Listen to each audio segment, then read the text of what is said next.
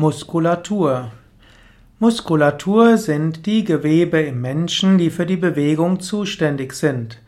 Ein Muskel bewegt die Körperteile, ein Muskel ist verantwortlich für die Bewegung der Organe wie auch der Blutgefäße. Man kann drei Arten von Muskulatur unterscheiden.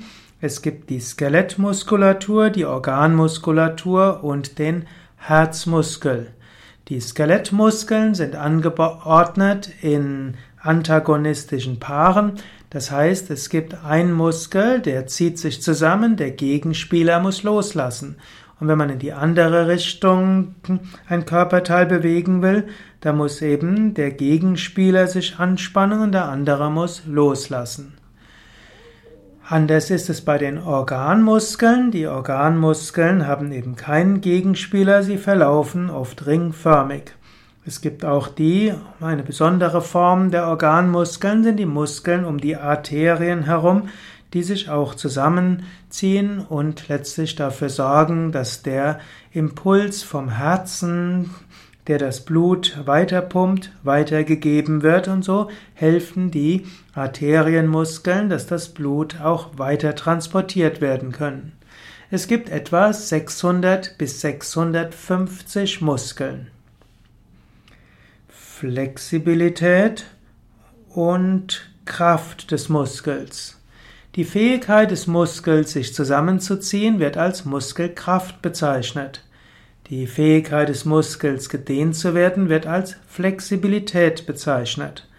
Damit ein Muskel Kraft hat, muss er trainiert werden. Gerade beim Menschen ist es so, dass ein nicht trainierter Muskel schnell an Kraft verliert. Und auch ein nicht gedehnter Muskel kann relativ schnell steif werden.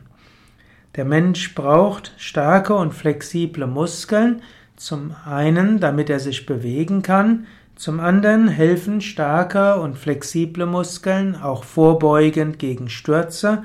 Starke und flexible Muskeln sind auch wichtig für den gesamten Stoffwechsel. Der Mensch braucht ausreichende Muskeln, damit der ganze Stoffwechsel im Menschen gut funktioniert. Yoga als optimales Training der Muskulatur. Yoga trainiert die Muskeln ganz vorzüglich. Yoga ist zum einen das optimale Dehntraining. Yoga ist auch ein sehr gutes Krafttraining. Wenn man Yoga übt, muss man aber auch aufpassen, dass man auch die Kraftübungen des Yoga macht. Es gibt gar nicht mal wenige Yoga-Übende, die hm, nach einer Weile mehr die sanften, angenehmen Dehnübungen machen, aber etwas die Muskelkraftübungen vernachlässigen.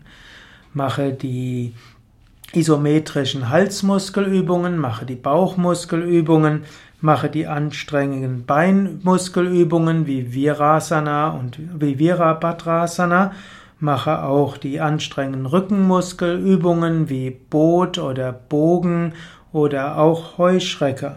Und auch beim Drehsitz nutze deine Muskeln und beim Sonnengruß baue ruhig auch ein paar sehr langsame Runden an, sodass du wie eine Art Liegestütz hast, sodass deine Brust- und Armmuskulatur gefördert wird.